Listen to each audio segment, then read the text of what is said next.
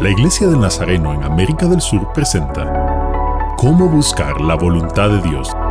Un devocional del reverendo Eduardo Mesa que bendecirá tu vida.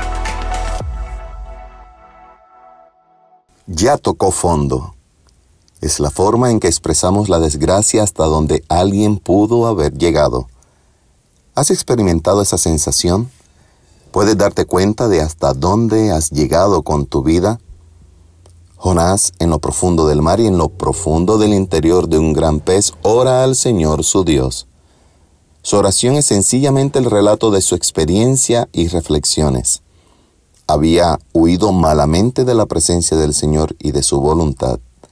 Lo que estaba viviendo era resultado de su mala decisión. Jonás reflexiona en el fervor de su oración y la prontitud de Dios para oír y responder. Si nos volvemos buenos por nuestros problemas, entonces debemos notar la mano de Dios en ellos.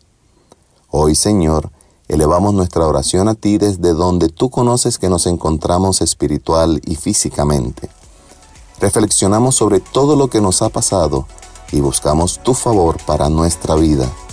Cuando estoy angustiado, llamo al Señor y Él me responde, como dice Salmo 121.